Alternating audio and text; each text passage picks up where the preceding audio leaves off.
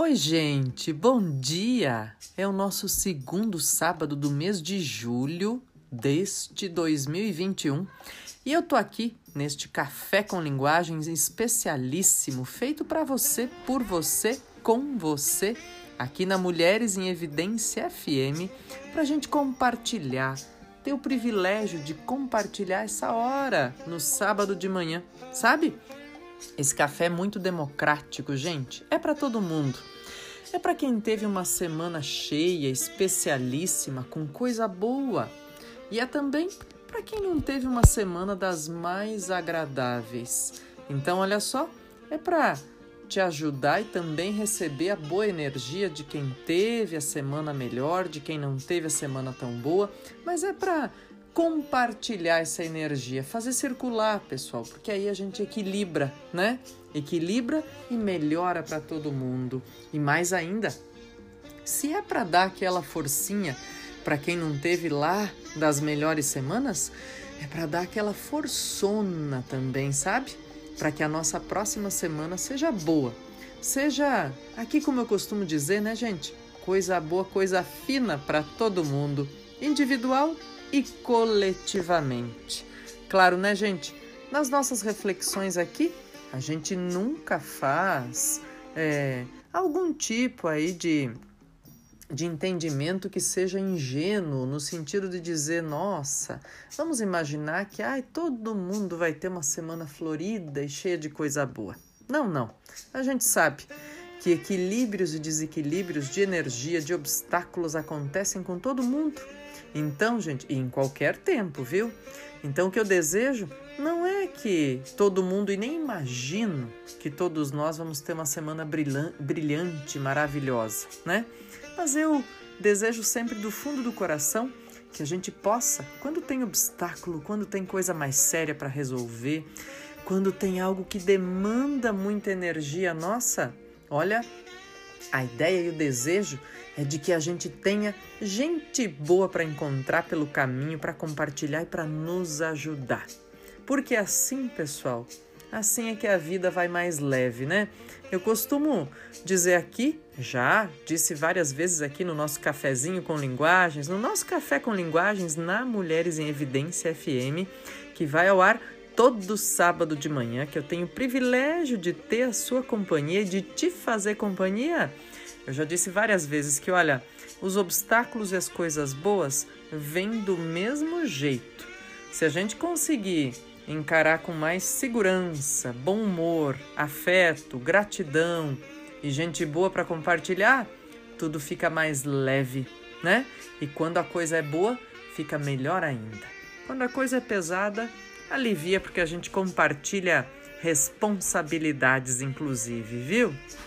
E olha só, minha primeira pergunta nesse nosso primeiro gole, na primeira xícara de café com linguagens desta manhã, gente. Queria aproveitar para dizer assim: será que a gente superestima algum símbolo, alguma simbologia, alguma ideia assim? Ou será que de repente a gente é daqueles que olha assim, nossa, né?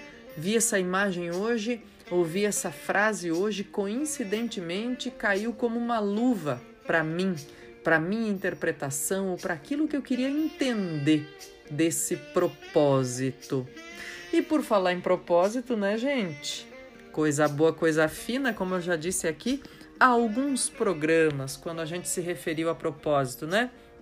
Eu disse, ó, que tal fazer o exercício na segunda de manhã de colocar um propósito na hora que abrir o olho e dizer assim: puxa vida, o que, que eu vou querer para hoje, para a semana, para o mês, para o ano, enfim, para o que temos do ano ainda, né?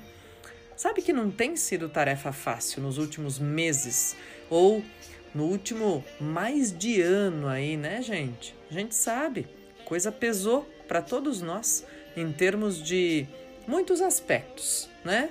De entender melhor o que, que a gente precisa colocar no balanço da nossa vida nesse momento de pandemia, quais são os nossos afetos, quais são os nossos propósitos, tudo isso não foi tarefa fácil.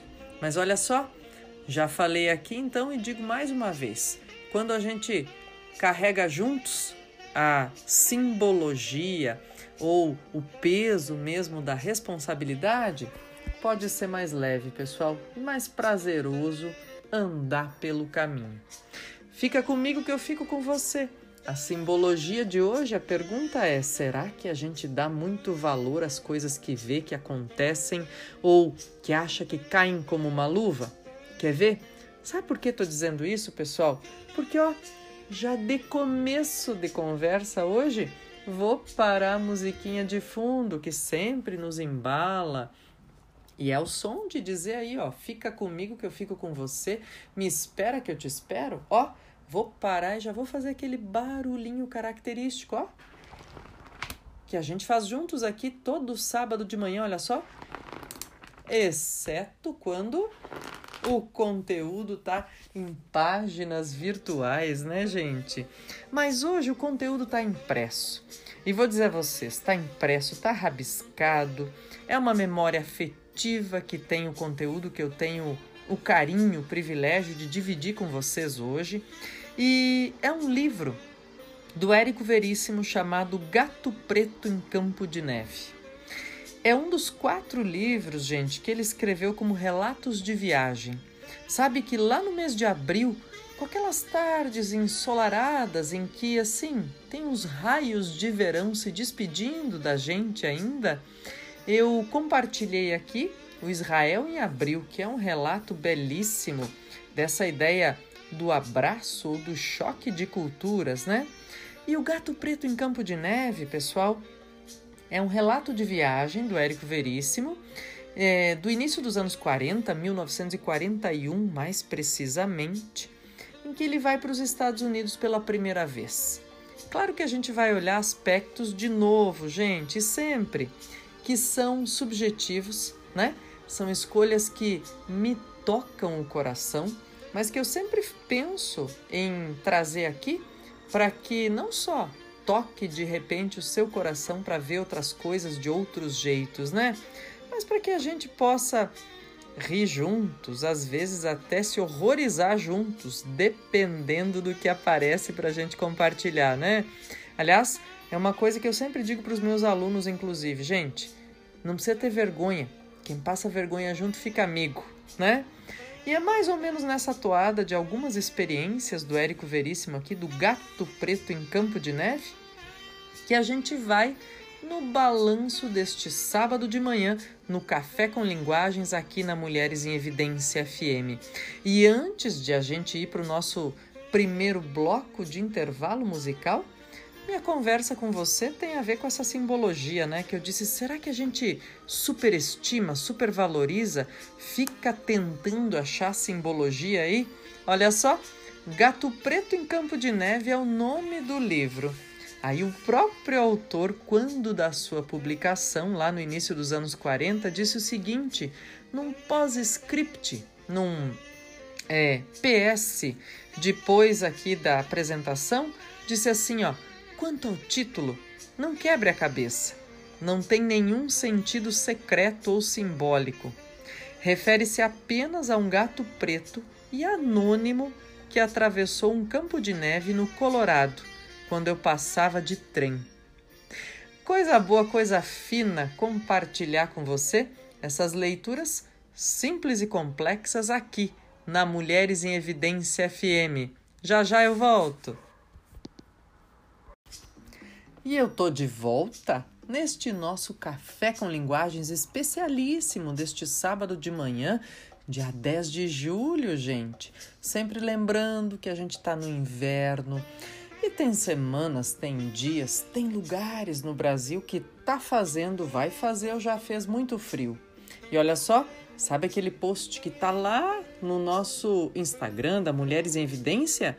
É para lembrar todo mundo que, ó, Sabe aquela peça que a gente não usa mais faz tempo? Um casaco, uma blusa, uma calça, uma meia, um tênis, um sapato, o que for.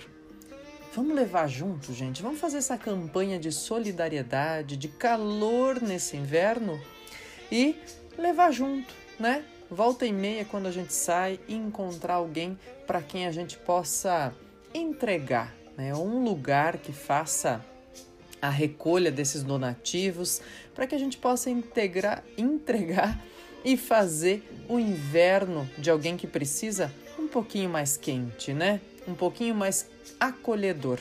E sabe que com essas peças que a gente doa também vai muito afeto, né, gente? Que é importante que a gente coloque porque a energia continua circulando. Isso é bom, isso é importante, faz bem para todo mundo. E olha só, minha conversa então sobre o gato preto em Campo de Neve, que é esse relato de viagem lá do início dos anos 40, da primeira vez que o Érico Veríssimo foi aos Estados Unidos. Por ocasião, ele foi convidado para conhecer e para ministrar algumas aulas por lá. E olha que ressalva importante ele faz para nós na apresentação do livro, né, gente? Quando ele diz que, ó, não quebra a cabeça não, leitor. O gato preto em Campo de Neve é só... E o Érico gostava de gato, ele tem várias fotos com gatos, né? Assim como eu, gosto de gatos, gente. E ele diz lá, olha, não tem nada de secreto ou simbólico, é só um gato preto anônimo, sem nome mesmo, que passou num campo de neve no Colorado, quando eu passava de trem. Mas tem imagens que nos marcam, né, gente? Principalmente quando a gente não conhece o lugar e está passando pela primeira vez, né? Imagina, você enxerga um gato, um cachorro, enfim, alguma coisa que cruza a paisagem, que te chama a atenção. Essa imagem fica gravada e a gente se lembra por muito tempo, como memória afetiva do lugar. Bom, olha só, gente, o que, que ele diz assim? Lá pra gente no comecinho né, na apresentação desse livro, que é um baita relato de viagem, assim como Israel em Abril, que eu li aqui alguns trechinhos subjetivos, de escolha de memória afetiva também, como eu digo, né? E que eu li aqui pra gente no mês de abril, conversando justamente sobre aqueles dias que traziam ainda a calidez de raios de sol de verão para a gente, embora a gente já tivesse no outono, né? Falando um pouquinho sobre o que seja acolhimento ou conflito de culturas, né? O que, que pode ser uma coisa e o que, que pode ser outra. E o Érico Veríssimo escreveu quatro grandes relatos de viagem. Um deles é o Israel em Abril, que eu já trouxe aqui, e outro é este de que estamos tratando hoje, gato preto em campo de neve. Bom, então ele diz o seguinte para a gente lá no início dos anos 40, né, 1941. Está claro que nem agora conheço os Estados Unidos. Como penetrar a alma de um povo tão complexo? Como percorrer todo um território humano e geográfico tão tumultuosamente vasto, rico e vário? No curto espaço de três meses. Lembrar que essa ida do gato preto para Campo de Neve, pessoal, que pode ser simbólica assim, foi só de três meses nessa primeira vez, né? Depois, num outro momento em que ele vai e fica mais tempo, ele chama justamente de a volta do gato preto, porque é uma segunda viagem que ele faz para os Estados Unidos. Bom, e ele diz assim, então: Gato Preto em Campo de Neve não passa, pois, do relato simples e objetivo de um passeio que foi, antes de mais nada, o feriado de um contador de histórias. Viajei como um ser humano interessado principalmente em seres humanos, mas convencido também de que todas as coisas merecem ser vistas: o sublime e o sórdido, o trivial e o raro porque tudo é expressão de vida e um romancista não deve voltar as costas à vida. Se com estas páginas eu tiver dado a você alguns momentos de leitura agradável e a ilusão de que viajou comigo, declaro meu alvo atingido e passo tranquilo ao próximo livro.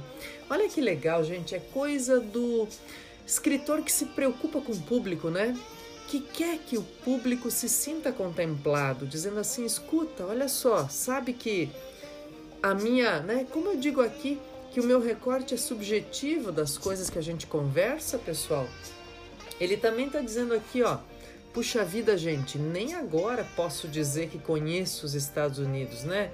Depois de uma curta passagem. Mas fiz o meu recorte pensando que sou um ser humano que se interessa por seres humanos, desde o sublime até o sórdido, desde o trivial até o raro. E tô compartilhando. Quero que você, meu leitor, se sinta viajando comigo. Daí já terá valido a pena, né? Olha, gente, esse cuidado com o outro é muito simbólico, né? É coisa bonita, porque diz assim: escuta, não tô falando de um jeito para você que se vire, você que lute para ler o que eu escrevi, né? Não, é, puxa vida, quero te abraçar com as minhas palavras, quero te acolher, quero estendê-las até você com afeto do meu relato e da minha experiência. Coisa boa, coisa fina, como eu costumo dizer por aqui. E coisa bonita também, pessoal, é que a apresentação desta edição mais recente que eu tenho em mãos, do Gato Preto em Campo de Neve, foi feita pelo filho do Érico Veríssimo, Luiz Fernando Veríssimo. Talvez para muitos da minha geração ou de gerações mais jovens até, seja muito mais conhecido do que o pai, né? Por causa das suas crônicas, das tiras, né, das escritas semanais nos jornais, de uma maneira ácida, bem-humorada e sempre muito cuidadosa com o conteúdo, né? E olha que bonito, né, gente? É o Luiz Fernando Veríssimo expressando aí, mostrando aquilo que ele percebe desse relato de viagem do pai. E já me chama atenção, vou contar um pouquinho aqui da memória afetiva também, que eu gosto sempre de fazer, né, gente? Dizendo assim: escuta, quando eu escolho um livro, uma narrativa, uma conversa para a gente ter juntos aqui, não é à toa, viu, gente? Não é aleatório. É porque representa para mim e com afeto eu quero que você possa também compartilhar dessa representatividade que o livro, que a história, que o momento tem para mim. E que, quem sabe, você se sinta movido a dizer: puxa vida, que leitura ou que ideia ou que referência eu tenho que me faz me sentir assim, né? Como é bom a gente compartilhar isso, pessoal. E olha, vou contar para vocês então que Gato Preto em Campo de Neve, assim como Israel em Abril, é daquelas minhas leituras bem assim de quando eu era menina, estudava no ensino fundamental ainda, e tinha aquelas coleções de capa dura, né? De uma sequência inteira de autores, de escritores, e o Érico Veríssimo é um deles, desses que eu li assim do início ao fim, gente, coleção, coleção inteira, coleções inteiras, né? De capa dura, aquele livro que ia desde o mais fino até aqueles tomos que apareciam tomo 1, tomo 2, tomo 3, né? E eu gostei muito. Acho que me fez bem como formação intelectual, como formação de percepção do mundo, de percepção do outro e como formação de leitora, de aquisição de vocabulário, gente, né? Enxergar pelas vistas do outro e de tempos diferentes sempre dá pra gente assim uma sensação tão boa quando a gente aprende a despertar para isso, né? Dizendo, puxa vida, eu não tinha pensado sob esta perspectiva, ou eu nunca ia imaginar que poderia ser assim, né? É bom porque abre possibilidades e isso já abre o mundo para gente, né? Então, o Gato Preto em Campo de Neve, assim como a, a Volta do Gato Preto, foram relatos que também eu li quando menina, lá no ensino fundamental, naquela outra coleção, como eu disse, né? Capa dura e tal. E agora essa coleção que eu tenho em mãos é uma reedição dessas obras e essa do Gato Preto em Campo de Neve é apresentada, como eu disse, pelo próprio filho do Érico Veríssimo, o Luiz Fernando Veríssimo. Gente, qual não é minha alegria quando eu abri esse livro e assim, eu que sou do mundo da palavra, sou tocada pelas palavras e, puxa vida, eu me interesso pela história, pelo caminhar, pelo jeito de usar as palavras, pela vida do vocabulário. Quando o Luiz Fernando Veríssimo começa a apresentação desse livro dizendo assim: esperança é a última palavra deste livro. Gente, já é uma frase assim que se diz abrir o livro certo, né? Não importa o que eu estava pensando. Abri o livro certo, é esse que eu quero ler, é para ele que eu quero olhar agora. E olha que bacana, né? Fico feliz de compartilhar essas memórias com todos que estão aí do outro lado. Lembrando que se você perder ou quiser compartilhar com alguém esse nosso café com linguagens, piano piano, todos os nossos programas estão subindo lá para o nosso podcast chamado Café com Linguagens lá no Spotify. E aí, perdeu, quer ouvir de novo, quer compartilhar, quer escutar o trechinho do livro? Fica à vontade. A casa é nossa, a casa é sua. Todo sábado de manhã eu te espero aqui na Mulheres em Evidência FM, mas perdeu quer compartilhar? Tá lá no Spotify também, viu? Então vamos lá, gente.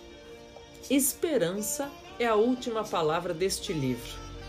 Escrevendo num mundo em guerra, com a ameaça de uma vitória fascista, ainda uma possibilidade viva, no alto diálogo que encerra Gato Preto em Campo de Neve, o autor declara a crença em que possamos um dia empregar toda a nossa capacidade de amor, toda a nossa inteligência criadora, todas as conquistas do progresso na construção de uma sociedade justa, nobre e bela. Ele tinha então 36 anos e acabara de voltar de uma viagem aos Estados Unidos, feita a convite do Departamento de Estado daquele país. O livro é a narrativa dessa viagem. E olha, gente, dá para sentir aí ah, um calor, uma força, um, assim, uma segurança, né? De quem tem orgulho das coisas que o pai fez e escreveu, como faz aqui o Luiz Fernando Veríssimo nesse parágrafo de abertura para o relato de viagem do pai. E aí diz assim, ó: Na sua esperança de um mundo melhor, em meio às evidências de estupidez humana trazidas pelo noticiário da guerra, havia um tanto de ingenuidade e muito de revolta. A estupidez que o revoltava não se restringia à Europa, ao norte da África e à Ásia, onde as forças do totalitarismo avançavam e nada parecia capaz de detê-las. O governo brasileiro, na época já alinhado com a oposição ao eixo Alemanha-Itália-Japão, ainda mantinha resquícios do passado filofascista, sob a forma de um regime discricionário de censura e repressão. A estupidez reinava aqui também. Os Estados Unidos, portanto, não representavam apenas o fascínio de uma civilização urbana e moderna, em, const... em constante não, em contraste com o nosso atraso agropastoril, fascínio alimentado, no caso do autor, principalmente pelo cinema. Se decidissem entrar na guerra, eles não seriam apenas a única potência com possibilidade de deter o fascismo, em contraste com as debilidades das potências europeias, mas também representavam os ideais democráticos, em contraste com a falta de liberdade do Estado Novo brasileiro. Gente, é uma aula de história também, né? Coisa boa, coisa fina, porque sob esta perspectiva, a gente olha, a gente faz um túnel do tempo aí para 1941, no momento que o Érico Veríssimo vai para os Estados Unidos, no momento que os Estados Unidos ainda não haviam entrado na Segunda Guerra Mundial.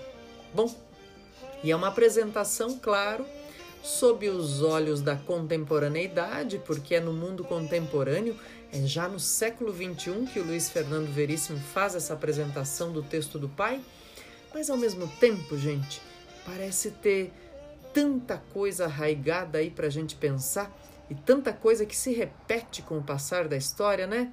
Que eu quero te convidar para continuar aqui comigo na Mulheres em Evidência FM. Daqui a pouquinho eu volto.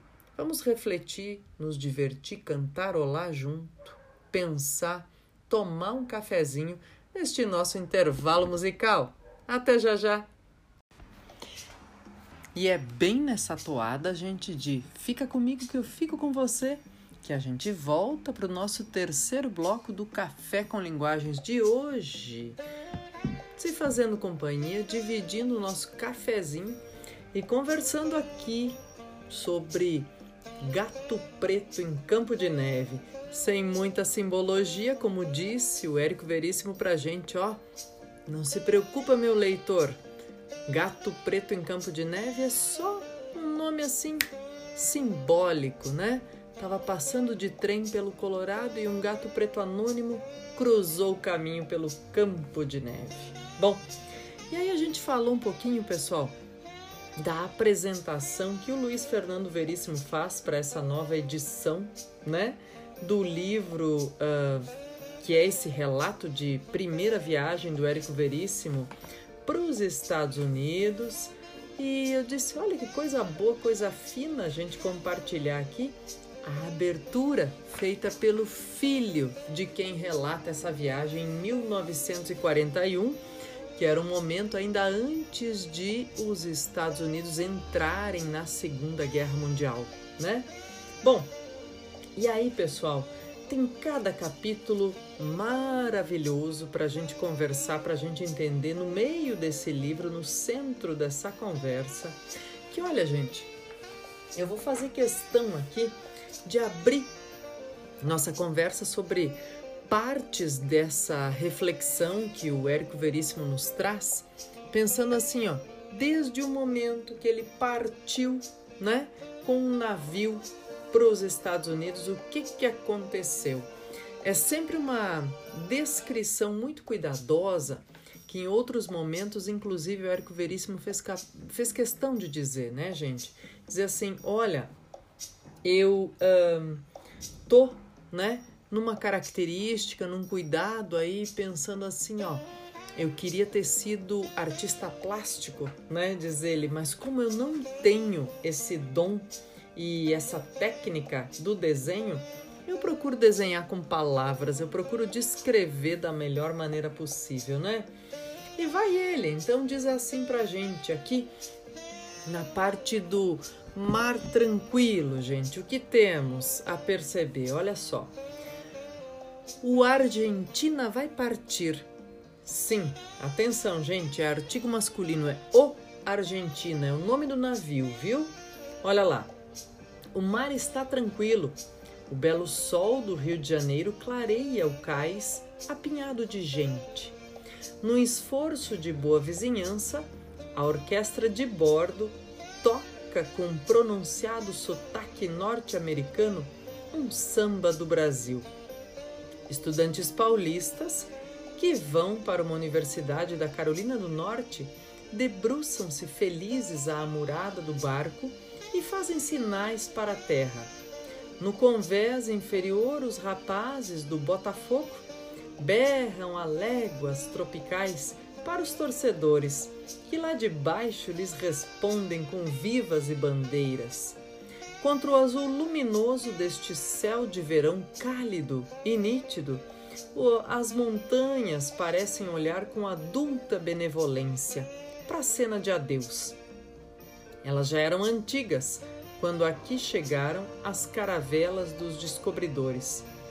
Viram a cidade nascer, crescer, sonhar, conhecem os segredos e as paixões dos homens, sabem que outros navios partirão e que o som de outras palavras de despedida e esperança, encantamento ou angústia, hão de chegar de novo até seus flancos de pedra, trazidas pelo vento do mar. Bom, gente, só desse comecinho, puxa vida, é coisa boa coisa fina, né? A gente já percebe de fato que tem esse tempero, né, gente?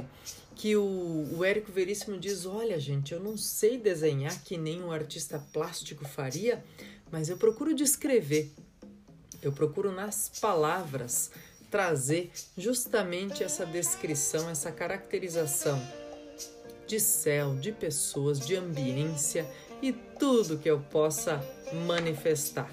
Bom, gente, então vejam, é um, um navio, né? E ele leva consigo, olha que bacana, né? Diz, puxa vida, O Luiz, oh, perdão, o Érico Veríssimo, gente, é um dos caras que a gente olha assim e diz: puxa vida, ele tem uma foto com o Walt Disney. Que coisa louca, que coisa maluca.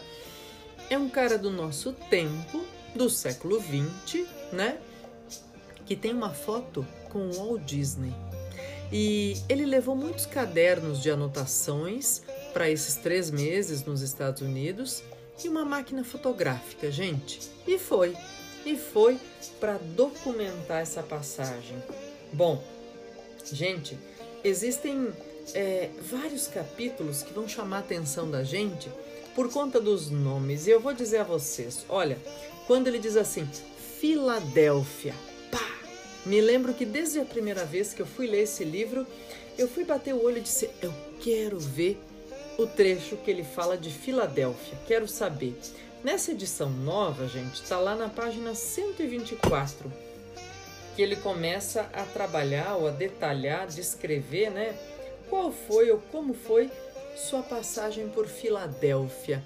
Deixa eu contar um pouquinho para vocês. Vocês me acompanham? Ficam comigo que eu fico com vocês? Vamos lá? Olha só o que, que ele diz, gente. Em certa tarde, começando o capítulo ou a parte que trata de Filadélfia, gente. Sem clangor de sinos nem solavancos, meu trem para docemente como um sujeito pesadão, mas tímido, que quer chegar sem ser notado. Filadélfia, aqui estou. Deixa que primeiro eu entregue as malas ao preto que tem um cap vermelho e que o siga depois através de uma estação semelhante às outras, até um táxi amarelo, igual aos muitos que vi em Nova York e Washington. E agora que já dei ao condutor o nome do hotel, permite que eu diga boa tarde, Filadélfia, e confesse que sempre desejei ver-te. Pessoal, eu não sei se influenciada por essas palavras do Érico Veríssimo, ou por uma canção do Bruce Springsteen que nem era composta ainda quando o Érico Veríssimo trouxe essas palavras para o mundo, viu?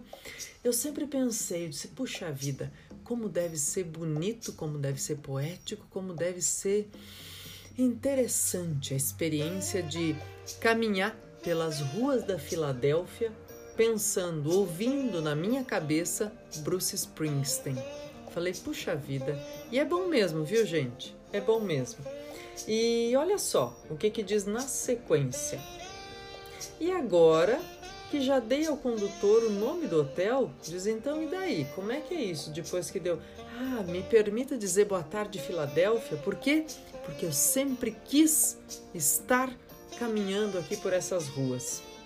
Gosto muito do nome deste passeio, Chestnut Street, Rua do Castanheiro. Tem um sabor colonial. Sim. Filadélfia, acho que vamos ser amigos. Washington me sufocou um pouco com seu baixo céu de chumbo. As chaminés de Baltimore me lançaram fumo nos olhos e no espírito. Filadélfia, tenho esperança em ti. Mas a cidade não me escuta. Talvez não entenda a minha língua. É possível que nem tenha dado ainda pela minha presença. De resto, que é mais uma alma alheia no meio destes quase dois milhões de almas locais? Diz, bom, o alto para. Então quer dizer, de repente, depois dessa divagação do Érico Veríssimo, né, pensando em o que era, como era Filadélfia, diz: ah, chegamos ao hotel. E aí ele diz assim, gente, a cidade do amor fraterno, olha lá. Se bem que não seja na realidade tão branca como em meus sonhos, Filadélfia me parece mais bela e clara que Baltimore. Foi uma cidade que obedeceu a um rígido plano traçado de acordo com o local em que está assentada.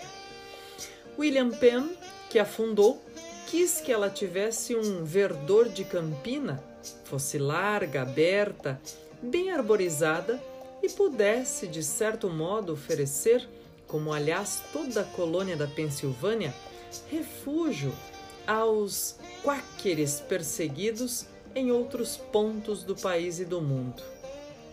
Quem deseja compreender o espírito da moderna Filadélfia, o estofo de que é feita esta sociedade, a razão da fisionomia de muitas destas casas, não deve esquecer que os primeiros habitantes do lugar foram colonos suecos, holandeses e principalmente ingleses, quáqueres.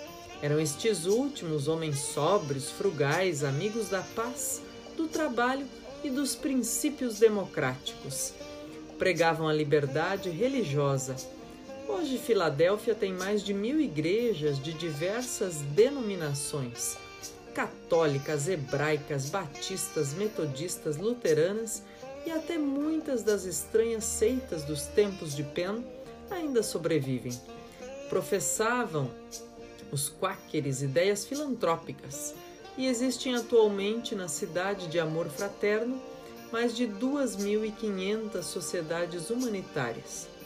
Quando, no segundo decênio do século XVIII, Benjamin Franklin se mudou para Filadélfia, veio ele encontrar na sociedade local de então gentes moças que amam a leitura e com as quais passo meus serões de maneira agradável.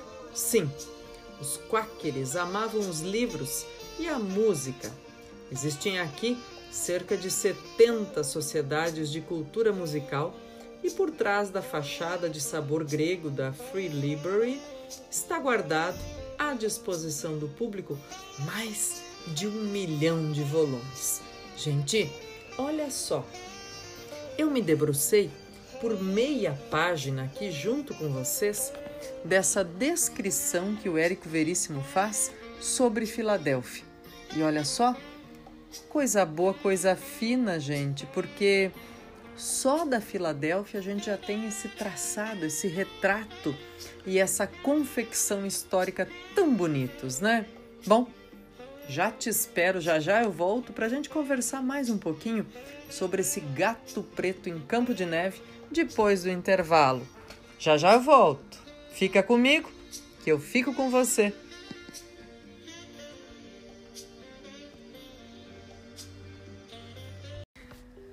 Ah, mas esse quarto e último bloco eu vou embalar com uma música de fundo que tá só no instrumental, gente. Mas quem acompanhou uma ou as duas séries do Lupin na Netflix, estrelado pelo magnífico Marcy, vai se lembrar. Vai dizer, nossa, é trilha sonora da série. E olha, gente, quem não acompanhou ainda, vai a dica, viu?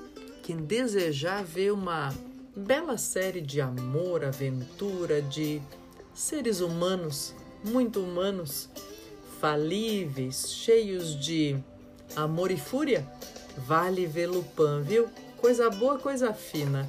Então, estrelando aí a nossa música de fundo que lembra, que nos rememora, que nos dá força aí quem sabe, observância para ver nesse mês de julho, a primeira temporada e a segunda também. Olha só, vou conversar mais um pouquinho sobre algumas partes aqui que são tantas, gente, desse gato preto em Campo de Neve, que me é tão caro, tão bonito, tão justo. Eu gosto tanto, viu?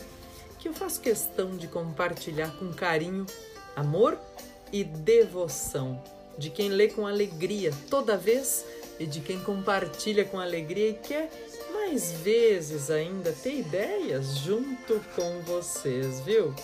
Então, olha só, sabe? A gente vai agora. Eu disse, bom, eu poderia escolher vários lugares pelos quais passou nessa primeira andada o nosso próprio gato preto em Campo de Neve, o nosso próprio Érico Veríssimo, lá pelos Estados Unidos. Eu vou escolher são Francisco, sabe? Ah, eu já coloquei aqui em outras vezes a trilha sonora que diz: olha, se você andar por São Francisco, coloque uma flor no cabelo e vai ao vento, né? Coisa linda, gente. E olha só, como é que ele começa esse sonho de Califórnia, esse sonho de São Francisco, em 1941, gente, munido de alguns cadernos e uma máquina fotográfica. E foi de navio, um navio chamado o Argentino. Que tal, hein? Aliás, gente, neste fim de semana, para os amantes do futebol, não vão faltar emoções, né? Neste 10 de julho de 2021, a gente tem Grenal, olha só, puxa vida, que será de nós, hein? A gente tem final da Copa América, Brasil e Argentina, e a gente tem uma final de Euro, de Europa League. Coisa mais linda, gente. Itália e Inglaterra. E vou dizer a vocês, tô tocada com o jeito como levaram os confrontos todas as seleções europeias. Acompanhei de perto a minha querida Itália, tô torcendo, coisa mais linda. O Chiellini na zaga, um monstro, né? e ao mesmo tempo com a docilidade, com a sabedoria que só o tempo traz pra gente. Coisa linda, gente. Bom, vamos lá. Eu e você, você e eu. Fica comigo que eu fico com você. Olha lá, diz ele o seguinte sobre São Francisco, gente. Califórnia é uma palavra que para mim tem sol. Sugere casas brancas em estilo de missão espanhola arcadas frescas por entre plátanos, ciprestes e flores rútilas. São Francisco me esperou com muito sol e céu azul. Faz três dias que estou nesta fascinante cidade da Califórnia que me trata com uma natural intimidade de velha amiga.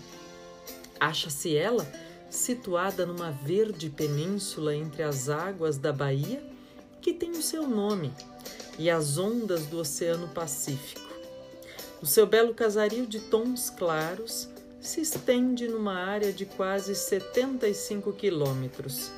Sobe e desce as encostas de 13 colinas, espalha-se pelos seus vales, resvala graciosamente para as praias e para o cais, e continua ainda, do outro lado da baía, em cidades suburbanas como Alameda, Berkeley, Sausalito, São Rafael, São Mateu.